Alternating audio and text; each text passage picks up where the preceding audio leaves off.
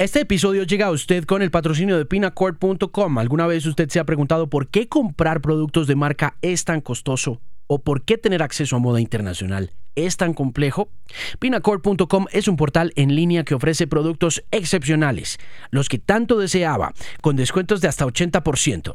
Compre desde su casa, en su dispositivo favorito y Pinacord entregará su orden en cualquier parte de Colombia. Garantizamos una experiencia agradable, segura, rápida y económica. Le va a encantar. Visítelo www.pinacord.com. ¿Qué es un podcast? Un podcast es una transmisión digital de radio.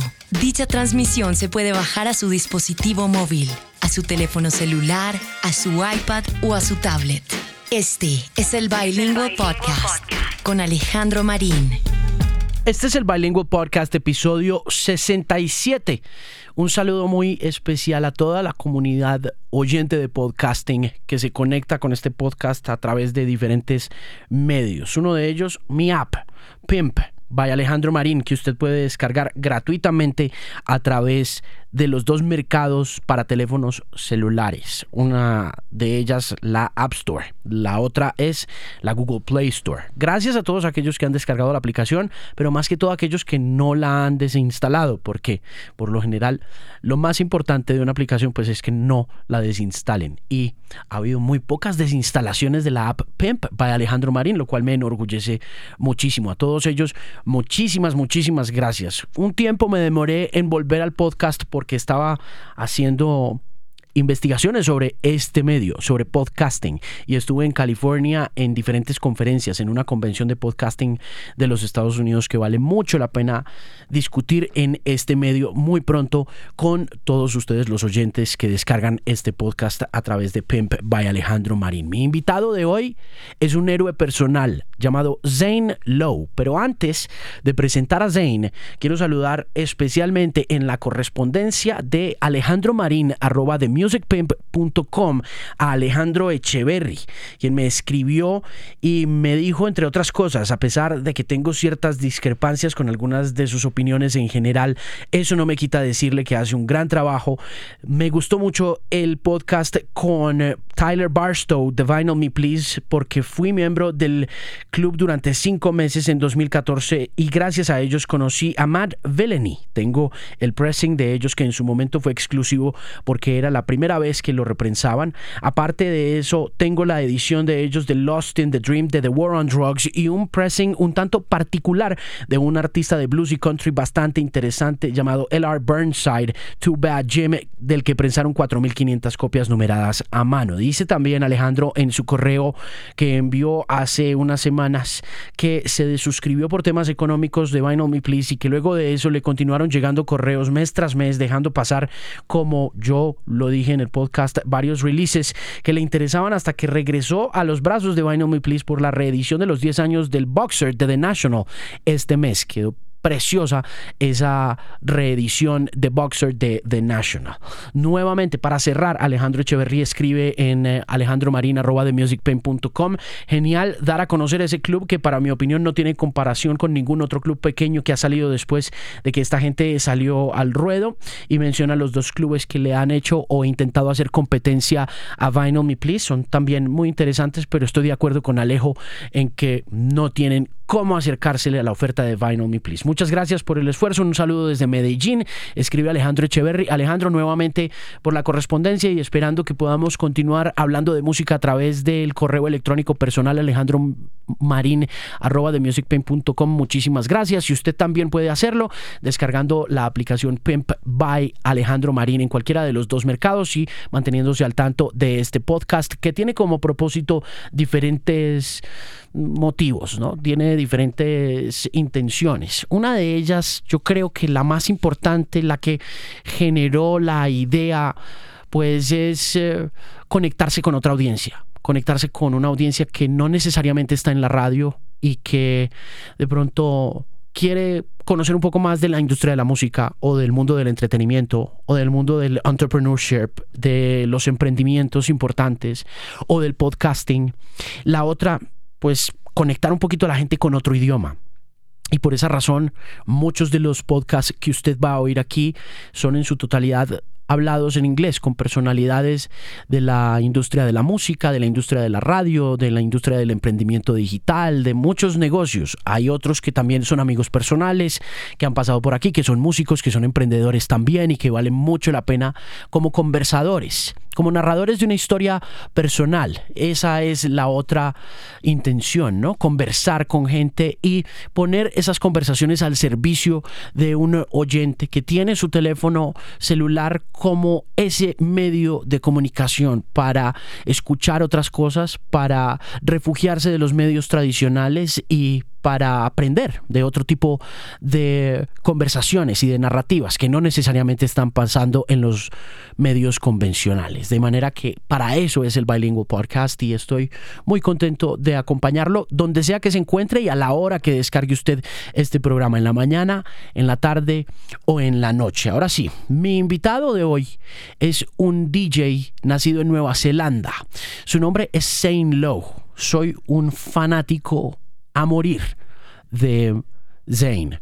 Lo escucho desde más o menos 2010, cuando trabajaba en BBC Radio One, donde fue a parar luego de haber trabajado en dos de las emisoras británicas más importantes de los medios comerciales en Reino Unido, una de ellas XFM y la otra Capital FM. Y antes de eso, Zane había trabajado en MTV, donde había hecho un par de programas, uno de ellos llamado Gonzo y el otro llamado Brand New. Pero antes de eso, en 1997, cuando llegó al Reino Unido de Nueva Zelanda, trabajó en una tienda de discos. Y eso pues obviamente lo metió al mundo de los medios de comunicación donde se ha desenvuelto como una figura importante de descubrimientos musicales y como pensaría yo el disc jockey de radio musical más importante del mundo en los últimos 15 o 20 años. De hecho, durante su estadía por BBC Radio One o en BBC Radio One, Zane fue responsable de convertirse en un conducto entre el fan y los artistas para músicos de la talla de Ed Sheeran, Adele, Queens of the Stone Age, Arctic Monkeys, Block Party, Swedish House Mafia, Daisy Rascal y muchas otras prominentes figuras de la música pop británica que sin Zane probablemente no habrían gozado del éxito rotundo del que gozarían inmediatamente después de que Zane fuera ese medio de comunicación, él como personalidad de radio haciendo su programa de 7 de la noche a 9 de la noche en Inglaterra en BBC Radio One entre 2003 y 2000, 2015, eh, para ser exactos, fue el eh, programa de Zane Lowe. También fue una figura muy importante en eh, el descubrimiento de los medios digitales como plataformas válidas y legítimas de nuevas audiencias que cada vez iban huyendo más de la comercialización de la radio y de la homogeneidad de la radio. Fue uno de los primeros exploradores de comunicación en Reino Unido y yo creo que en el resto del mundo de las comunidades que iban burbujeando y saliendo a la superficie de MySpace. Fue el primero en empezar a hablar del tema con los directivos de las emisoras y en hacerles notar que las transformaciones digitales iban a suceder y que con esas transformaciones digitales el mundo de la música y el negocio de la misma iban a cambiar para siempre. Fueron muy claves sus observaciones y fueron muy importantes también sus descubrimientos, todos de la mano de una serie de influencias muy grandes que Zane ha tenido a lo largo de su carrera como Giles Peterson, quien trabaja para BBC Radio también y quien estuvo hablando con nosotros en este podcast también. Y como John Peel, quien originalmente tenía ese horario en el que fue ubicado Zane Lowe luego de la muerte de Peel en Perú por allá en 2003 o en 2004. Pero además de eso, y eso, esto es algo que no cuenta Zane en esta conversación, él viene de papás que se dedicaron a la comunicación y que fueron los primeros en abrir emisoras de radio pirata en Nueva Zelanda, luego de seguir el ejemplo de una de las radios piratas más importantes de la historia de la radio mundial, que fue Radio Carolina, y que fue la radio que se reveló en alta mar contra el gobierno británico cuando los monopolios y los sindicatos musicales no dejaban hacer radio pública interesante en la década de los 60, justo en el momento en que estaba explotando el rock and roll. Entonces, el pionerismo o la evangelización o el early adoption del que goza Saint Lowe no son gratuitos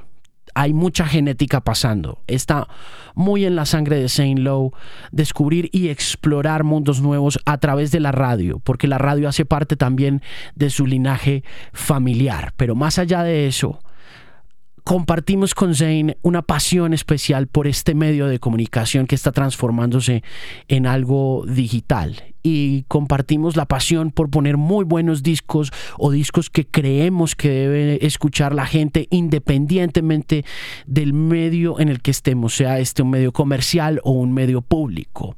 Y de esa manera compartimos la pasión por el micrófono la pasión por la radio musical y por la industria de la música a la cual en la actualidad Zane pertenece de una forma muy especial porque otra cosa que me parece muy importante mencionar es que el DJ de radio más importante del mundo, ese es Zane Lowe, no está en la radio, está en digital y fue reclutado agresivamente por la plataforma Apple Music, que originalmente fue la plataforma de streaming Beats de propiedad de un hombre llamado Jimmy Iovine quien a su vez fue muy importante en el mercado norteamericano por haber producido discos grandísimos para John Lennon, para Tom Petty and the Heartbreakers, para Rick Springfield, para U2 y más adelante un revolucionario, visionario de la música contemporánea al haber firmado a artistas que estaban en sellos independientes del sur centro de Los Ángeles y que pertenecían a la camada de lo que sería el gangsta rap a comienzos de la década de los 90. Es decir, Iovine descubrió a Dr. Dre, descubrió a Snoop Dogg, firmó a Tupac Shakur y además de eso, paralelamente a esa transgresión musical de la que hizo parte y que contribuyó de forma muy importante a la manera como concebimos hoy en día la música pop. También fue un partidario muy grande de los nuevos talentos en la música rock inmediatamente después de esa explosión gigante que fue el grunge y todo lo que pasó con Trent Reznor y Nine Inch Nails a nivel de comercialización, al igual que todo lo que pasó con Marilyn Manson. Todo eso es culpa de Jimmy Iovine. De todo eso es responsable Jimmy Iovine, quien finalmente cuando vio que se estaba viniendo abajo la estantería de la industria de la música, se asoció con Dr. Dre para montar una empresa de audífonos que hoy en día como conocemos como Beats by Dre y que más adelante sería un servicio de streaming que él le vendería a Apple para convertirse así en lo que hoy en día es el proyecto Apple Music, un servicio de streaming al igual que Spotify y que Deezer y que a pesar de llevar solamente un par de años funcionando como Apple Music, como servicio de streaming, como servicio de descargas, tiene ya parece ser certificados más de 20 millones de usuarios suscritos, lo cual le representa una competencia bien importante a una plataforma como Spotify, quien después de nueve o diez años de estar remando en el mundo del streaming tiene 50 millones de usuarios suscritos. Por proporciones, es evidente que Apple es agresiva y es competitiva en este negocio del streaming como lo estamos entendiendo, en este negocio que se está comiendo vivo al negocio de las descargas y que cada vez es más popular alrededor del mundo y que va adquiriendo cada vez más suscriptores de pago, permitiendo así que la industria de la música goce por primera vez en más de 10 años de ganancias importantes en eh, todas las plataformas. Entonces, Apple Music es esta estrategia de streaming que goza también de la presencia de Zane Lowe como líder de la comunicación de todas estas eh, iniciativas que comprenden seguir comprando música, seguir creyendo en los artistas, seguir presentando nuevos artistas, seguir creyendo en la innovación como aquel mecanismo, aquella herramienta que permite que nosotros los usuarios sigamos escuchando discos nuevos y sigamos asombrándonos con ellos. Saint Lowe es el líder y la cabeza del proyecto de radio de Apple Music. El proyecto se llama Beats One. Él comenzó a trabajar en este proyecto por allá en julio de 2015. Lleva dos años viviendo en la ciudad de Los Ángeles. Yo llevo dos años buscando a Zane para hacerle una entrevista porque me he visto muy influenciado por su forma de hacer radio y muchas de las cosas que han pasado en mi espectro radial en los últimos años se deben a las enseñanzas de Zane Lowe al aire eh, estilos de locución, estilos de música que se han puesto en la X más música, cosas que me gusta eh, explorar como el mundo digital, ¿no? Eh, trabajo y desarrollo de marca radial en Twitter, en redes sociales. Muchas de esas cosas las, las he aprendido de Zane y hace un par de años empecé a hacer la gestión para buscarlo hasta que finalmente con motivo de esta visita a California para hacer parte del eh, ciclo de conferencias de Podcast Movement, la convención de podcasters más importante de los Estados Unidos. Volví y escribí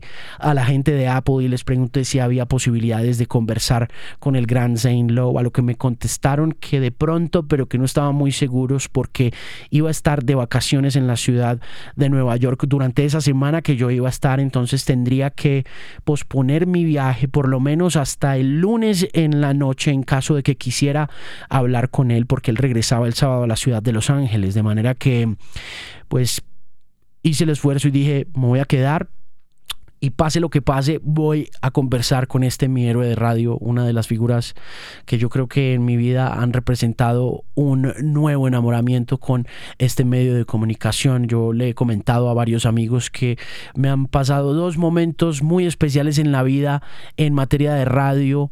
Uno de ellos fue cuando Mauricio Pérez de Veracruz Estéreo me abrió las puertas de Veracruz Estéreo en la ciudad de Manizales por allá en marzo de 1991. Y la segunda ocasión fue cuando Zane Lowe abrió la puerta de su estudio en Beach One mientras estaba haciendo el programa el pasado lunes 29 y me dijo, Well, are you coming in or not? Y a partir de ahí pues nuevamente me encontré con un amor por la radio bastante especial y la conversación refleja mucho el amor de ambos por este medio que está transformándose rápidamente y que independientemente de en qué plataforma estemos, en FM o en podcasting o en streaming, sigue apasionándonos tanto como cuando nos acercamos a los primeros discos, las primeras veces. En su caso fue Tom Petty and the Heartbreakers, en mi caso fueron los Beastie Boys. Compartimos el amor mutuo por los Beastie Boys, la, el, fanatismo por ese grupo es muy, muy similar a pesar de que venimos de esquinas muy diferentes del mundo y hablamos de absolutamente todo, de... Eh, cómo se siente en estos momentos en eh, Apple Music, de para dónde cree que van las cosas, de qué está esperando de un proyecto de radio online prendido 24 horas del día, 7 días de la semana como Beats One, de qué es lo difícil de montarse en una radio online con todas las facilidades y con todas las posibilidades que puede ofrecerle una marca como Apple en términos de contenido, de qué tan importante es el video musical en las épocas de la radio digital y de la radio moderna, de por qué el hip hop es el nuevo rock and roll, de cuál es la importancia de Quavo, de los Migos, de Little Uzi Vert, a quien estaba entrevistando cuando fui a visitarlo en Culver City, en California, en un abrasador día de verano californiano. Todas esas cosas están reflejadas en este podcast, que yo creo que es mi joyita de la corona es sin duda mi conversación más interesante o por lo menos la que más respeto y por la que más corazón siento en estos momentos de este emprendimiento que es el Bilingual Podcast. Entonces, aquí está mi DJ favorito y el que considero yo es el verdadero último disc jockey, Mr. Zane Lowe.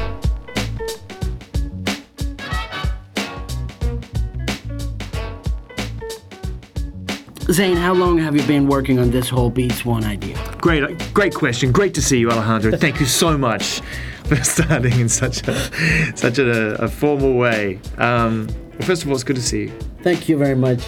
And, it's, uh, it's great to be here. Thanks for extending your trip here in sunny California to catch up with me. I appreciate it. Um, what was the question again? the question is, how long have you been working on this idea? I guess, yeah. you know, was it before you mm. were on the BBC Radio 1?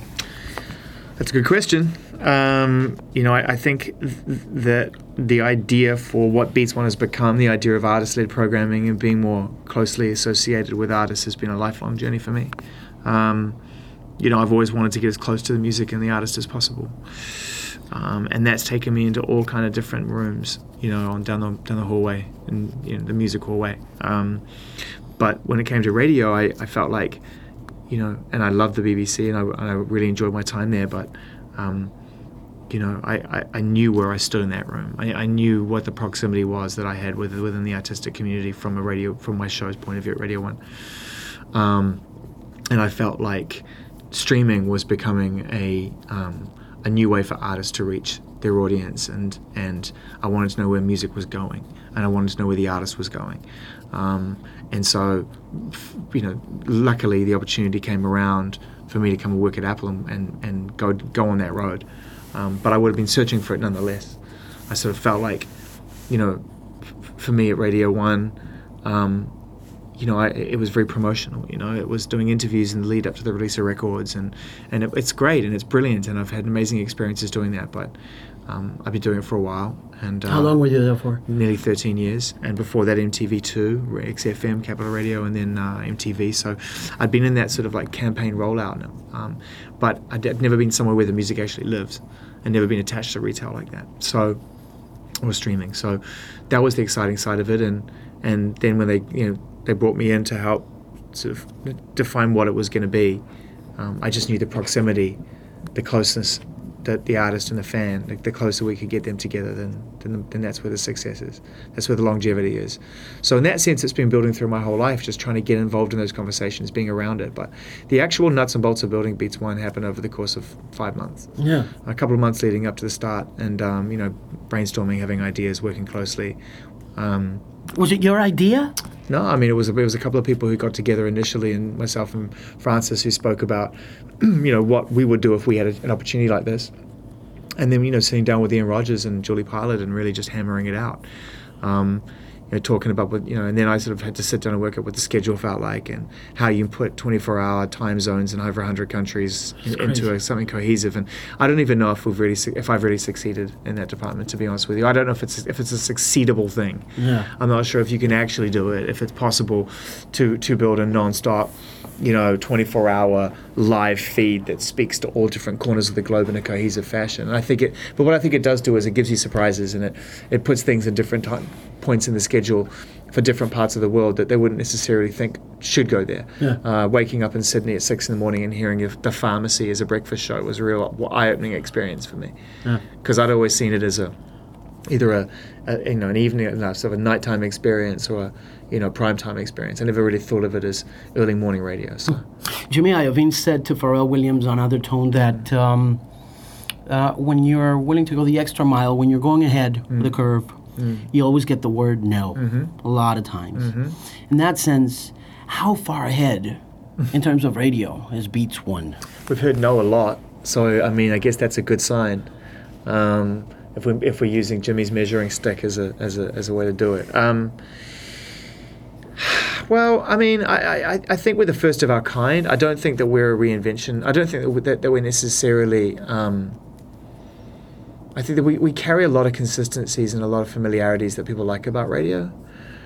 But we have a freedom that radio doesn't necessarily have. A lot is made of the fact that we don't, you know, broadcast to one community or one city or one country, and that that is perhaps somewhat of a hindrance to our ability to develop. But I actually see it as, a, as, as, the opposite. It may take a little longer, but I see it as the opposite. I think that when you have the freedom to focus on music and focus on the well being of the artist and the relationship the artist has with the audience, then if you can just stick at that and you, and you stick at that sort of, you, you know, you, you narrow your, your, your, the amount of distractions you have and you focus on the quality, then um, you have an opportunity to become the best at that and I just want One to become. I want Beats One to become the best at that. I don't necessarily want to be all things to everybody. And I think in some to some degree, the media has tried to become that. Certainly in radio, yeah, we do a bit of music. We also do a bit of gossip. We do a bit of sport. We do a bit of this. We do a bit of that. We do a bit of competitions. We do events. We you know, we try and satisfy all of these different parts of the business. And I think from our point of view, you know, actually, if you look at our day to day, we come to work and we look at the really, really broad spectrum of artists that are exciting and the music that's coming and and there seems seems some limitless possibility of collaboration and creativity that we can do with these artists. But it's a very narrow focus on music. Yeah. And music's what I really know. How screwed are we on mainstream radio, man? I don't I don't know, man. I don't know. I it's funny, you know, I've really tried to look at what we do as as being very much a part of the streaming age. And um, and I you know, I have a lot of good friends who work in radio. I have a lot of friends who still work at the BBC. I, I don't look over my shoulder. I don't look over at them in any way, shape, or form, and think like, you know, wow, I, am glad I'm not there anymore. Any of that, I, I have those those experiences are very true to me, and um, but I, but I'm just you know I'm I, I try and stay in the moment as much as I possibly can, Alejandro. You know, I try and focus on where I am at that moment of time and the job that needs to be done, and that's not always applicable. Sometimes you get swept up in old thinking. Um, sometimes you get ahead of yourself but I do the best I can to try and stay in that moment. And right now, that moment for me is like, what, how, how impactful and how efficient and how effective can the message be on a streaming service for the artists that want people to know their music is out there and they want to breathe life into it and be, and they want excitement around it. And I want Beats One to be this place where discovery is exciting, and it's not just by numbers. Um, I think commercial radio has a lot more, cons- like I said, it's, it's not as narrow a focus. There are a lot more things to consider whether it's commercial revenue, um, advertising sponsors, shareholders, or the, the simple you know cornerstones of that business, or um, you know in the BBC's case, you know justifying the, the licensing fee every time that there's a review, things like that. It's tough. It's hard. You know, it's it's it's, it's a constant pressure on uh, the creative side of making radio, and I think we're very lucky. Apple thus far have given us pretty pretty free reign to be creative. Yeah. Um, and hopefully we're doing it justice. Yeah what you get out of uh, FM that you could apply mm.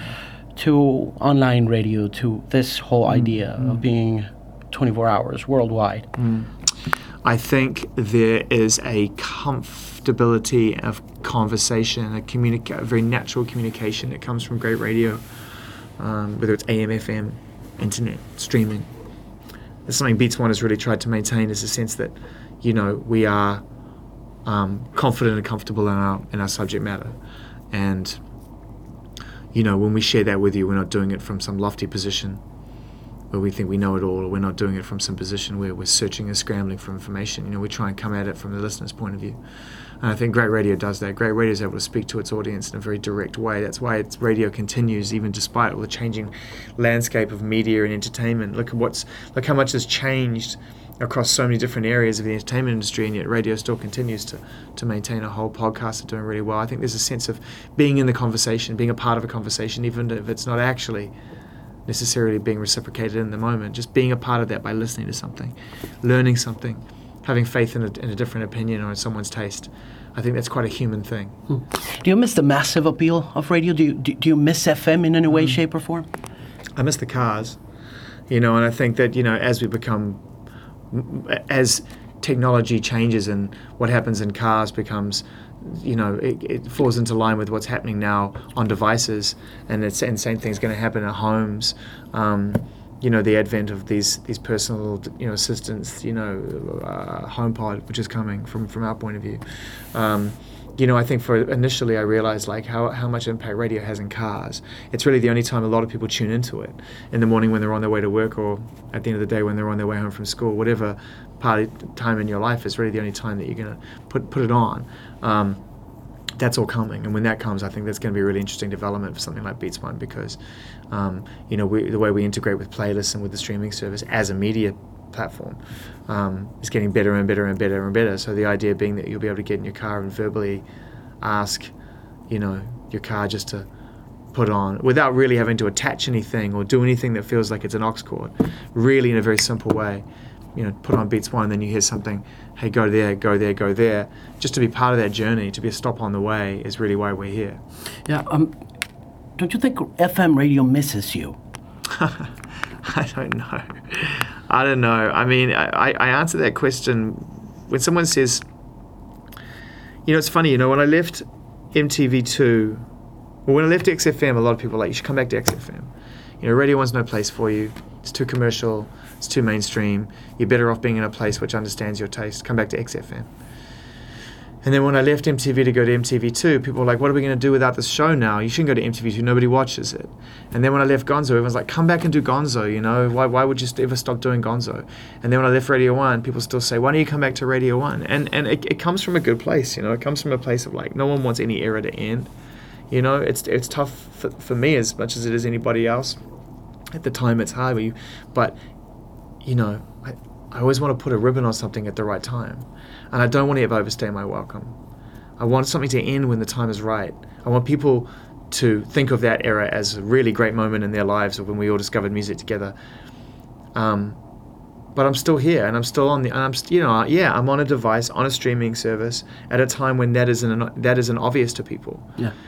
I guess, I guess the question is because you're so hard to replace on the FM dial. I mean, like uh, I told you during the show. I mean, yeah. I've been listening you to you for about eight and a half years, nine years, uh, on both platforms, and it does seem like there's no replacement. Like there isn't this DJ curator figure anymore on the FM, and you were la- that last one figure.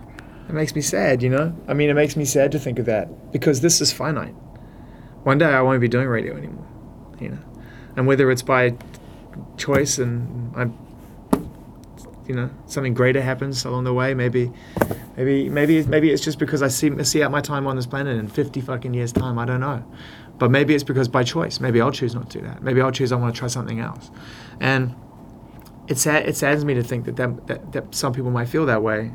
I mean it's don't get me wrong it's it's a lovely sentiment on a, on an ego level but on a, on a personal level I would hate to think that when I moved on from somewhere or did anything that that's where the legacy ends or that's where my contribution ended something. I would love my contribution really is following on from Steve Lamacq's contribution or from John Peel's contribution or John Kennedy's contribution or you know Tim Westwood's contribution or from you know Frankie Crocker's contribution or any of the incredible broadcasters throughout my my life that I've listened to or heard about that have inspired me. That's just a contribution, and there's going to be people out there that are going to pick that up and contribute in their own way. Um, I'm trying to contribute in the streaming age. What I'm trying to do, the big the big mission for me now really, isn't just going on the air for my two hours a night. That was easy. that was fun. Now it's much bigger than that. It's like we're not in a situation where you can confidently and comfortably do two hours a night and know that the music industry's problems are solved for the day. It's not about that. It's about getting in there and actually keeping the conversation alive in an era which is moving into very much a compartmentalized library based existence. And I love that. And I love the way music moves through playlists. There's an art form to that. And I make playlists and I enjoy doing it. But I also enjoy the conversations. I enjoy the magic that comes from something that's, spontaneous and part of a live stream. I enjoy art. I enjoy Frank Ocean pouring, you know, people talk about Blonded Radio because of his premiere. Blonded Radio is, is really about the context that he puts around his music by playing all these other songs by other people. It's a journey. And by the time you get to Provider or Chanel or any of the songs he's played for the first time on Blonded Radio, he has in some way, shape, or form taken you on a road trip to get to that point. He has shown you by the music he's selected and the stories he told, he's told why he has put that record there in that moment in time. It's not random, it's deliberate. Nothing Frank Ocean does is random. Mm. And you don't get that if, if, if you don't create a platform where people can express themselves and do that. Artists do that. Artists want to do that. Albums don't die because artists want to make albums. They want to make them. They get a kick out of it. Most of them don't even want to leave the studio. You know, you can't tell them that a larger body of work is, it doesn't have a place in people's lives. Well, if the artist wants to keep making it, you can't tell them no. So the artists want to keep telling stories, I will do everything I can to be somewhere where they can use me and or where I am or what I've built or been a part of building to do that. Because otherwise, we're no longer meaningfully promoting or selling music. We're just making it available. And it was never supposed to be just available. It was supposed to mean something beyond just being available. Mm. Um, within those challenges, has leading this crew, this staff of people, mm. a challenge? Has it mm. has it been a part of this? You know, contributing beyond yeah. the two hours. Yeah, yeah, yeah. Of course, it's a huge balancing act, and quite often I'm off balance. You know, um, especially because you know it's not just running the station and and um, doing the radio show, and it's also trying to catch catch lightning in a bottle all the time. You know, going to Atlanta for Uzi Vert, going off to London for this interview, for Sydney, New Orleans, wherever. I'm constantly chasing the story because, you know, every story is helping to build our legacy and build what we're good at. So, but I'm very lucky that I have an incredibly smart group of people around me. Um, I hired well, I chose well, um, and the people who I work with uh, have chosen well, and have employed people around them who are smart.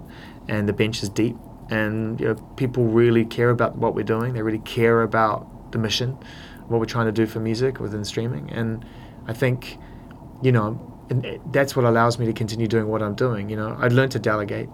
I think it's really important you can do that if you've got multiple focuses. But how do you do that?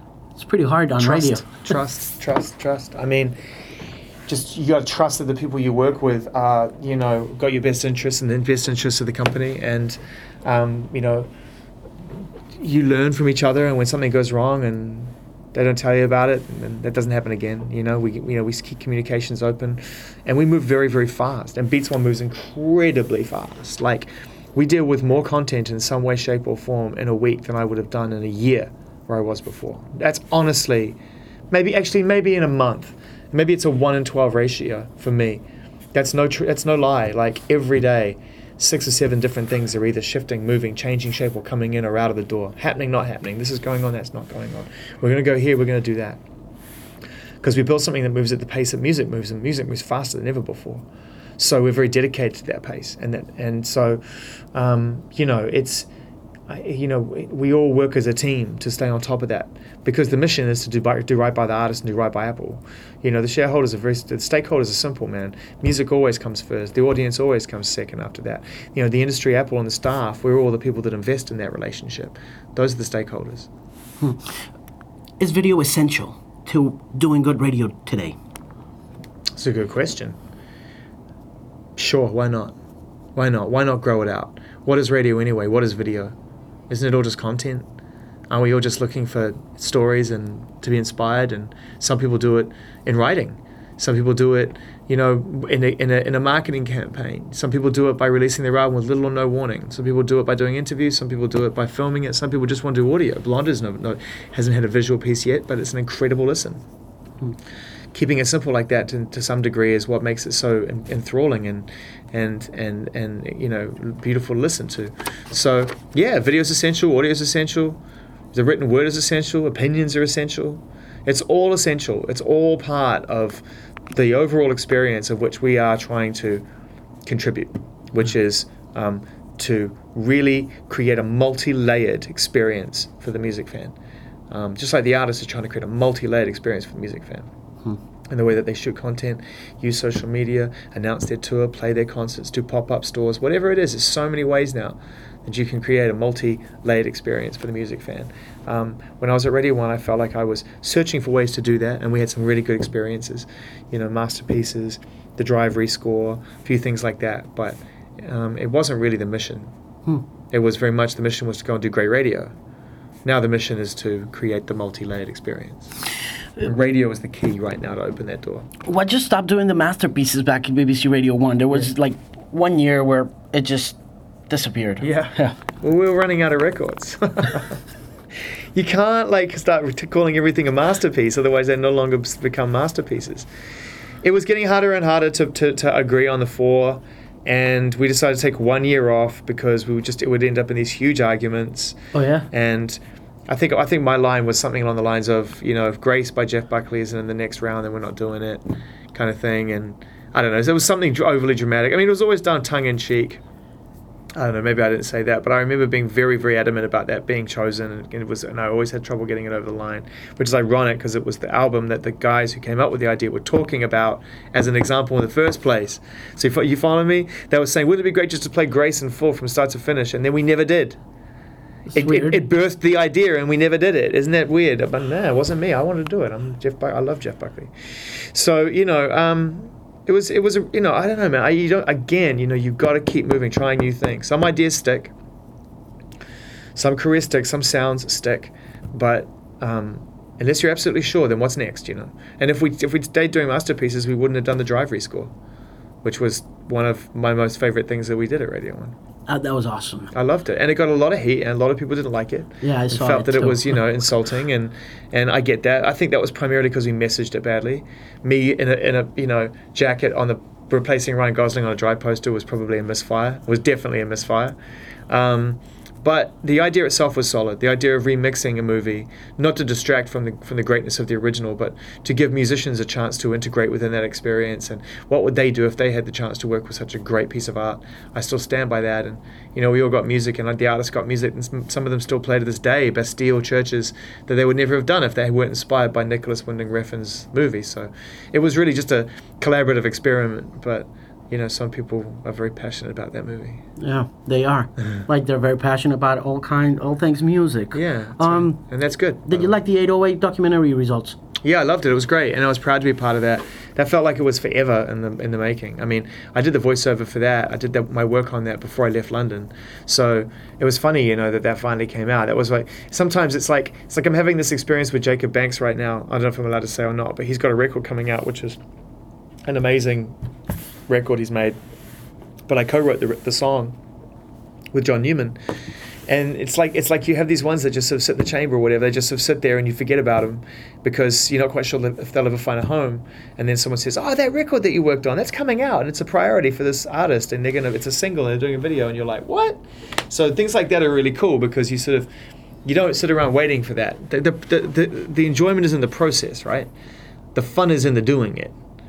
What the result is, you've got to kind of make peace with that. Okay. You've got to make peace with that because if you try and control the outcome, the actual end, end, result, um, and you're not Puff Daddy or Jimmy Iovine or these people who are able to go out there and their their art, their their their, cre- their craft, their creativity, they make incredible music, but they also are incredibly creative at getting the result.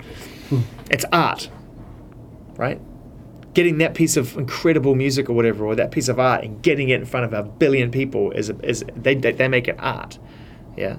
But if you're just making it, if you're in the making it, the joy is in the making it. And um, then you just hope you have a Jimmy Iovine or a Puff Daddy at the other end, or a Scooter Braun, you know, or a Julie Greenwald, or someone super smart at the other end of it who's going to make it work for you. Is rock making a comeback? Rock as, a, rock as an attitude and an energy is definitely making a comeback. As the actual, by definition, sound of rock and roll, you know, one, two guitar players, a bass player, you know, playing Fender, drummer, six piece kit, you know, a couple of SM58s. Is that making a comeback? I'm not so sure. You know, I think that the attitude and, the, and, and what it represents, that sense of youth, that sense of um, defining your own opinion, your own vision, not being brought into something that's as controlled as say pop music can be sometimes. Although that's that's got the rock and roll spirit now too. I think that I think rock and roll's defining legacy from its birth all the way through to now really is that sense of artists taking control. And you got to remember when rock and roll first started, it really was artists deciding, these musicians deciding to make this racket, irrespective of what anyone else thought. Right? Stones, we're going to do it. We're going to do it. The Beatles, we're going to go to Hamburg, we're going to do it. Right? We're, we're an indie band. You know, um, that spirit is more alive than ever before, and there's more opportunities for artists now than ever before to, to, to carry that rock and roll spirit and to, and to run with it. You know, but as a sound, it's tough, man. I don't know. I mean, I still listen to rock and roll records, but I like that sound. There's a couple, there's a bunch of kids in their you know, late teens, early twenties. You know, it, it depends what's informed your opinion and your taste. Um, you know, Because it seems like hip hop is just like taking well, we do the our world, best. man. We do our best at Beats One to reflect the right stories. You know, we've gotten right behind the Queens of the Stone Age record, right behind the Paramore record, behind the Haim record. The great rock and roll records that we love are fantastic, um, and they're all doing great. They're all touring and they're reaching their audience and doing really well. Um, but as a sound, is it something that kids are flocking to right now? I don't think so. I don't think so. But I think that electronic music, the way it's made, the speed at which it's made, hip hop, the pace at which you can get it out there. Look, I'm just going to say it. I think SoundCloud changed the sound of pop music. Without question, there was pre SoundCloud and post SoundCloud. And the reason for that is you had a whole bunch of artists finding their audience and process. Making pop music, making hip hop music, making R&B, making dance music, putting it out there and seeing what their fans like, didn't like, seeing the numbers go up, da da da da, da, and then inspiring each other. So a lot of producers hearing a different producers they'd never heard of before, with 300 followers, and going, I like what that person does. Teaming up, collaborating, making something, finding a rapper, finding a pop star, moving it out there, and then you, all of a sudden you've got the hills. You You go on to the biggest radio re- records in the world, which is a very, very uncompromising, lyrically dark record. I don't think that you could have had a radio hit that, that is The Hills without all of that creative expression in a, in a, in a place like that. Yeah. What's going to happen to SoundCloud? Good question. No clue. No, I mean I don't work for them, so I don't know. You know, I, I you But know, what's I, your forecast? I mean, you've been around. You, I don't know. You, you know the landscape. I don't know, man. I'm too busy focusing on Beats One. I really am. I mean, I read the headlines as they come in. I stay on top of whatever's moving because I'm interested, and it behooves me to know. But am I predicting what's going to happen to other forms of the industry right now? My head is too. I am too busy. I come to work every day and I focus on Beats One. I go on air, I focus on Beats One. I get on a plane, I travel to Atlanta, I focus on getting that story for Beats One. I want Beats One's logo everywhere because I want to build trust with an audience who want to come somewhere to hear and learn about music in a really exciting way. And that's going to take time and hard work. And that doesn't, that's, I'm not going to get there by looking left and right. Yeah. Latin America. It's like what Jimmy said in Defiant Ones, man. You know, those horses have blinkers on for a reason. They ain't looking left and right. You got to keep your head down and drive your story. And maybe one day then you turn around and go, oh, this is where it landed. Okay. But right now, man, I have no idea where we're going to land. We're still in the air. Yeah. And Latin America, what's the role of Latin America in Beats One, or what's Beats One's role in Latin America? I heard the Shakira thing was great. Mm-hmm. What else is going to happen? Well, we're excited about everything that's coming out of there right now that fits our uh, idea of what's great music. You know, J Balvin, love J Balvin. J Balvin killing it. Alejandro Chal, H.L., love H.L. think he's incredible. Beautiful. Latin trap, what's going on out there? Ebro Darden's really dedicated to Latin trap right now. You know, there's one of the cool things about working at Beats One is it's the boundaries sort of fell away. You know, and, and I think I was pretty much predominantly focused on British music, and you know, there's a lot of hip hop I wouldn't have even really have supported as heavy when I was in the UK. It's funny, you know, and I moved out here, and all of a sudden I was like, what, exposed to all this amazing hip hop music because it was really in every car. It wasn't really about what people were putting under my nose. It was that it was in the it was in the fine print of life. It was in all the detail. I would hear it in restaurants and cars. You know, I'd go to you know bars or whatever, and I'd hear different music than I was hearing in the UK when I was hearing in New Zealand when I was growing up there. So that informs your taste and informs your priorities. Oh man, this is great. What's this? This is Playboi Carti. I fucking love Playboi Carti. I love this sound. This is great. You know, and that's not to say I wouldn't have played him in the UK or loved him in the UK, but it's different. You know, it's it's it really is that there's a product of that environment, living here, that you get swept up in that excitement of that music. But that said, working at Beats One and working at Apple Music, really being you can't say you you know you broadcast to 100 countries and phone it in. You've really got to stand by that. So we actively went out there and started to make connections with people who worked at Apple in different territories. What is exciting you? Who are your local priorities? That sounds really good. Why would that have any problem sitting next to that? You know, why would a you know um, why would Conquer sound bad sitting next to? Why wouldn't that sound awesome sitting next to Goosebumps? Why wouldn't that sound awesome sitting next to, you know, um, you know, uh, uh, uh, Miente? You know, why do these records have to feel one way or the other? Great is great, and so yeah, I mean, I'm excited about you know any great record that comes out of any part of the world. But yes, in particular, if this is what you're searching for, I will give you exactly what you're asking for because I believe it to be true.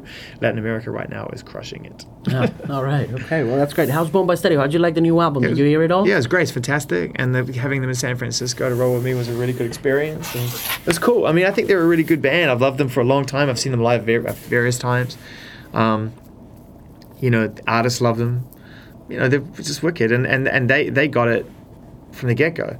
They understood that taking influences that are common to where you come from, that, that, that, that mean something to you, and infusing them in the idea of what modern music is or what it's going to be, that, that that is how things change. That is how styles and genres and things evolve. Like that's when that's you know that's how you get grime. You know that's how you get you know drum and bass. That's how you get Latin trap. That's how you get you know music is a product a product of its environment. People don't just sit around and invent it not anything of any real long term stature, at least. Maybe if you're a pop producer, you do, but even then, you're drawing upon your experiences in your environment. But but but genres that change the game, they are a reflection of the t- of their time and the place. Like trap music is a reflection of a time and a place, and now it's traveled all around the world. But that sound, that intensity, that energy, that is a document. That's reflecting now, and it's coming from a place. You know an area and it's coming from and a, des- you know a need to say it. Just going back a little bit to the Latin American trap phenomenon and how the American trap phenomenon differs from the Latin trap phenomenon and how Ebro is approaching Latin trap and how we look at Latin trap in Latin America and how we see it happening and yet not happening because of the whole mainstream uh, possibilities it may have versus the explicit nature of it. Mm, mm. Do you see it happening as a mainstream follow up to reggaeton? I think that wow, interesting. You know, I mean, I love reggaeton, and and I, I think that that is a genre now as house music. I think it's rock and roll. I think it's punk rock. I think it's hip hop. I don't think reggaeton is a hit and, is a hit and miss. I think it's it's it's a thing. It's a thing. Like there will be hit, hit, hit artists in the reggaeton movement forever, right? That's a thing. It's like dancehall. Like dancehall doesn't move according to trend. Dancehall just keeps moving, and amazing new artists mix with the, with the established, and it just continues to add and add and add and add. You know, I think what you're seeing right now is that pop music has moved with that rhythm, that track rhythm, and so what you're seeing is, is the mainstream is starting to open up its ears a lot more to that. Now, I don't know how far how far afield that's going to go, whether it's American phenomenon only, or whether that's going to become something that reaches different parts of the world. But that idea of music being at that pace, with that reduced rhythm section, that idea of like the machine gun nature of those drums and what they represent, that feeling, pop stars are making records over that now. And so, again, pop music just changed shape. Again. Right? Wh- What do you look forward to in 2018? Like Migos are on records, right? And more people probably want to hear more of Migos than they do the actual records that they're on half the time. Migos are probably the bigger pop stars. Why? Look at it. What's with Quavo? Why is he all over the place? He's a genius. He's a total genius. Are you kidding me? You don't get it? Quavo's amazing.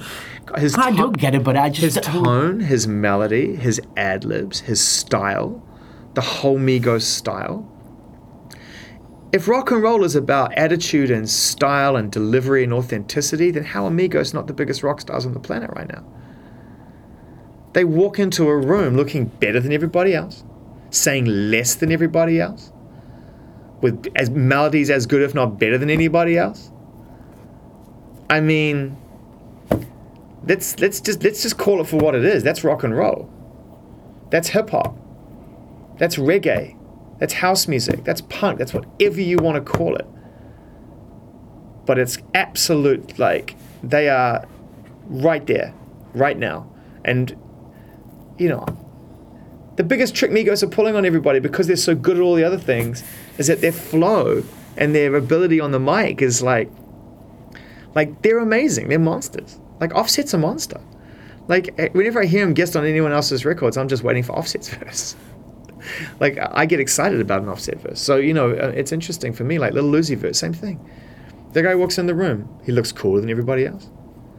He carries himself with more mystery and confidence than anybody else. What he says plays into that great classic deliberate tradition of saying something without saying anything, or maybe I'm saying everything. You know, he's directly connected to his music in the biggest way possible. He walks and talks it, lives it. That's Mick Jagger to me. I don't see any difference. Except except 50 years and 50 albums.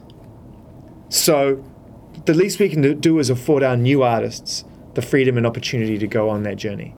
How far they go is up to them. So I'm not saying Uzi Vert's Mick Jagger, but he could be. do you see it happening? You know, the albums, the catalog, the back catalog of hip hop music and I, trap try, music. I worked out a long time ago that I have to pull up on the predictive nature of my job Okay. a little bit because I like the surprises and I like to be surprised like everybody else. And I don't want to sit there and overanalyze it to the point where it's not fun for me anymore. It's not surprising for me anymore. I don't, or, or I saw it all coming. You know what I mean? Like I, I like being in a room when I hear something and I just didn't see it coming, and it just knocks me off my feet. That's kind of what being a music fan is. And I don't want to lose that altogether because if I lose that, I'm no longer the fan that I was when I got into this in the first place. And the industry can have a whole bunch of things, but it can't have that. You know, it can have my stress levels and it can have my anxiety levels sometimes, and you know, it can even have my fr- have my frustration levels going up. But it can't have the music fan in me. I'm not giving that away. How do you stay surprised? I listen. And not just to music, I listen to people all the time. I listen way more than I talk. That's the truth. I listen way more than I dictate. How do you do that? How do you? Uh, because I, I'm, it's, it's a passion. It's a, it's a passion, you know. Do you have kids? Yeah. I've got kids, right? And I'm sure you pretty much say the same thing to your kids that I say to my kids. When you bottle it all down, is really at the end of the day, you just got to be passionate about something. If you find passion in something, and you visualize it, and you dedicate yourself to it, and you imagine where it's going, and you see yourself in it, you'll get there.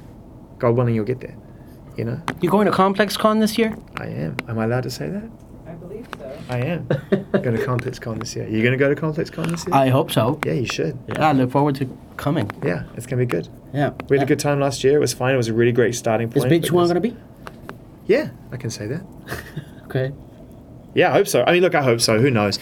I mean, every day's different here, and you just don't know what's around the corner. But yeah, the intention is for us to to, to return to Complex Con. Do you look forward to anything in 2018? Since you just told me you don't want to get ahead of yourself and Oh yeah, but that doesn't mean I don't. Yeah, I know, and I see where that where you might get that impression. But I, that doesn't that doesn't mean I don't project or I don't I don't plan or I don't visualize. I don't imagine. I want I want my imagination to. You know what I really want for 2018 is I want to I want to keep imagining it. I. I I would say that the first two years of this have been really like more challenging on a on a on a building business level than I ever imagined because I'd never built a business before being a part of that process, and I'd certainly never built a radio station, and I'd certainly never built a radio station on a streaming service because we're the only one that exists. So, you know, it's been a really really intense ride, and I think the only thing that's really I haven't had a chance to maintain is um, the freedom to be able to keep dreaming it up. You know what I mean? Because maintaining is, is, is intense. The maintaining this business is intense. So I, I, I'm, I'm in a position right now where I'm starting to dream. Keep I want to dream the next thing and the next thing and the next thing and the next thing. Um, that's what I'm hoping for in 2018. But really, I just, you know, I know I know what we stand for now. I know what we I know what we're good at. I know the industry realizes the value in us and the audience that, that know what we are and know where we are realize the value in us. I certainly know the the artists artists do. So what I'd really like is I'd just I'd like to be able to to put a Beats One flag in every country in the world and know that let people know that when you come to it that you know even if it's for 20 minutes a day or 2 hours a day or all day that you know that that part of you that wants to discover something that wants to go into an adventurous place that wants to try something it doesn't have to be scary but just wants to break your your taste open a bit wants to add something wants to try a different flavor wants to sprinkle something on top that you didn't think should be there before in your in, in your catalog of experience that, that we're there for you to do that. Hmm. That we're not there to play the predictable game. And and it's a fine line and we w- try to walk it very very carefully between overcompensating you know, and trying too hard to be too adventurous. And we want to break records and we want to have hit song, make hit songs. We want to have long-term relationships with great artists. But that level of discovery has to be there. That little adventure, that little unknown has to be there at all times. Otherwise, what are we doing? Hmm. why did you stop doing the commercial thing at the beginning? Beats One had little Right, right, commercials and spots and things like that, and then it, it was gone. You know, I didn't really know. I never really got to the bottom of that. I mean, I never felt we needed it. So when it happened, it was just something that you know my work colleague was like, "Hey, we're going to put these on." I was like, "How long are they?" And they were like, "Really short." And I was like, "Try it," because I didn't really want commercials, and I was brought here on the premise that we weren't going to do commercial advertising at the time. So I was a little bit protective of it in the beginning, but then when it happened, it never offended me, and it, but it also never I never felt like our success hindered on it, you know. So yeah, I don't know. I mean, that was a decision made by somebody else, and I never really asked the question. We just kept we just kept on. We just carried on. Cool. Cool. Alejandro, we have about a minute. Are you, you good? I'm all set, man. we got a couple. I know you hate it when I do that, but. Um, yeah, I think I'm pretty much done here, but uh, I'm pretty much done here. You're free to go. but uh, um, are you thinking about a festival, a Beats One festival anytime soon? oh, look at you. I think I'm pretty much done here. But are you thinking about uh, doing a big event? Um, of course, I'd be thinking about it. Of course, who wouldn't want? Who wouldn't think about it? I mean, that's all. That's all there is right now. You know, it's just is just Kendrick Kendrick Lamar said something to me once about his albums, and I, I really, really related to this. I really appreciated that he actually verbalized it. I'd spent a lot of my life interviewing artists who told me that the records were either made in process or um, terribly painful to get out because of the time they spent in the studio, or things changed or shifted, or they didn't know what they were going to get. And Kendrick was like, No, I think about it for a long time. And I get it right in my head, as close in my head as possible, right down to the detail. The Timing of things, where things are going to go. And I compose as much of it in my head as I can. So when I go in, I'm open to manipulation of how it's going to end up. But I have a very, very clear version of events of what's going to happen, how it's going to happen, and what I'm going to get at the end of it. And I really appreciated that. You know, I think that a lot of the time we rush into things, especially in this day and age, the pace at which we have to move in order to keep up with each other whether you're a fan of music, a musician, just a consumer of any nature, a human being of any nature, it's just the pace we have to go to keep up with each other, just to communicate, to stay stay in touch with each other. I liked hearing that somebody was very deliberate in their thought process, and I'm trying to be inspired by that. So right now I'm in the thinking mode. Good, good luck and all the best thinking that big event dude, you came in here with that little fluffy thing, like laying out like it's gonna be a really soft and light interview. Look at this thing, it's so cute. And then you like fucking hit me with like the hundred of the toughest questions any man has ever asked another human being. You're just saying that, Zane. I know, but I appreciate it. Yo, check this out. that was fun, man. I really enjoyed it. My goodness. Muchas gracias por escuchar el Bilingual Podcast que llega a usted con el patrocinio de Pinacord. Si usted alguna vez se ha preguntado por qué comprar productos de marca es tan costoso o por qué tener acceso a moda internacional es tan complejo, Pinacord.com es un portal en línea que ofrece productos excepcionales, los que usted tanto deseaba, con descuentos de hasta 80%. Compre desde su casa, en su dispositivo favorito y Pinacord va a entregarle su orden en cualquier parte de Colombia.